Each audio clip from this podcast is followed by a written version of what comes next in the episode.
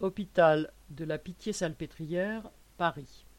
Travailler, même malade. La cinquième vague de Covid et son variant Omicron contaminent beaucoup de monde, dont de nombreux salariés. De ce fait, le gouvernement ne cesse de changer les mesures sanitaires pour remettre ceux-ci au travail le plus vite possible. Il en va de même à l'hôpital.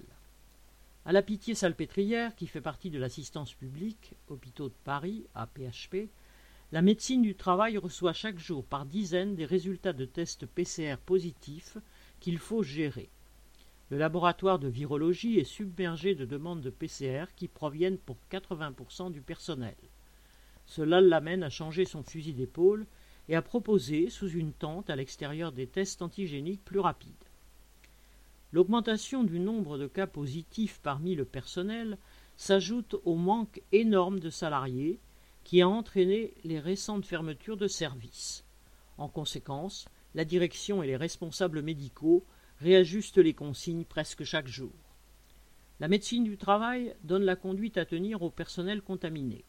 Si l'on est positif symptomatique et avec le schéma vaccinal complet, on a droit à sept jours d'éviction. Si le schéma n'est pas complet, l'éviction est portée à dix jours, avec la nécessité de refaire un PCR avant de reprendre. Ce sont là les consignes sanitaires. Mais si les symptômes disparaissent et que l'on se sent capable de reprendre le travail dans un service en tension dont l'encadrement vous le fait largement savoir, on peut reprendre tout de suite et sans test PCR de reprise. Pour les personnels positifs asymptomatiques, c'est encore plus simple. Si vous vous sentez capable de travailler, vous fait-on comprendre, vous pouvez aller gaiement à l'hôpital en compagnie de votre virus.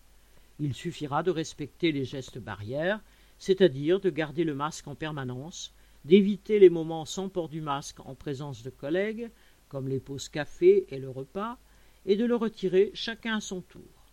Cela veut dire travailler comme un fou, manger tout seul dans son coin, et craindre en permanence de contaminer des collègues ou des patients.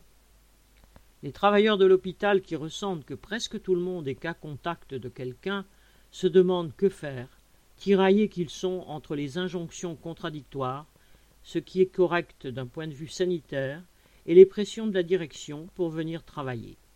En tout cas, après deux ans d'épidémie, la seule mesure que le gouvernement et la direction de l'hôpital sont capables de prendre est de continuer à envoyer tout le monde au charbon, quoi qu'il arrive et quoi qu'il leur en coûte. Correspondant Hello.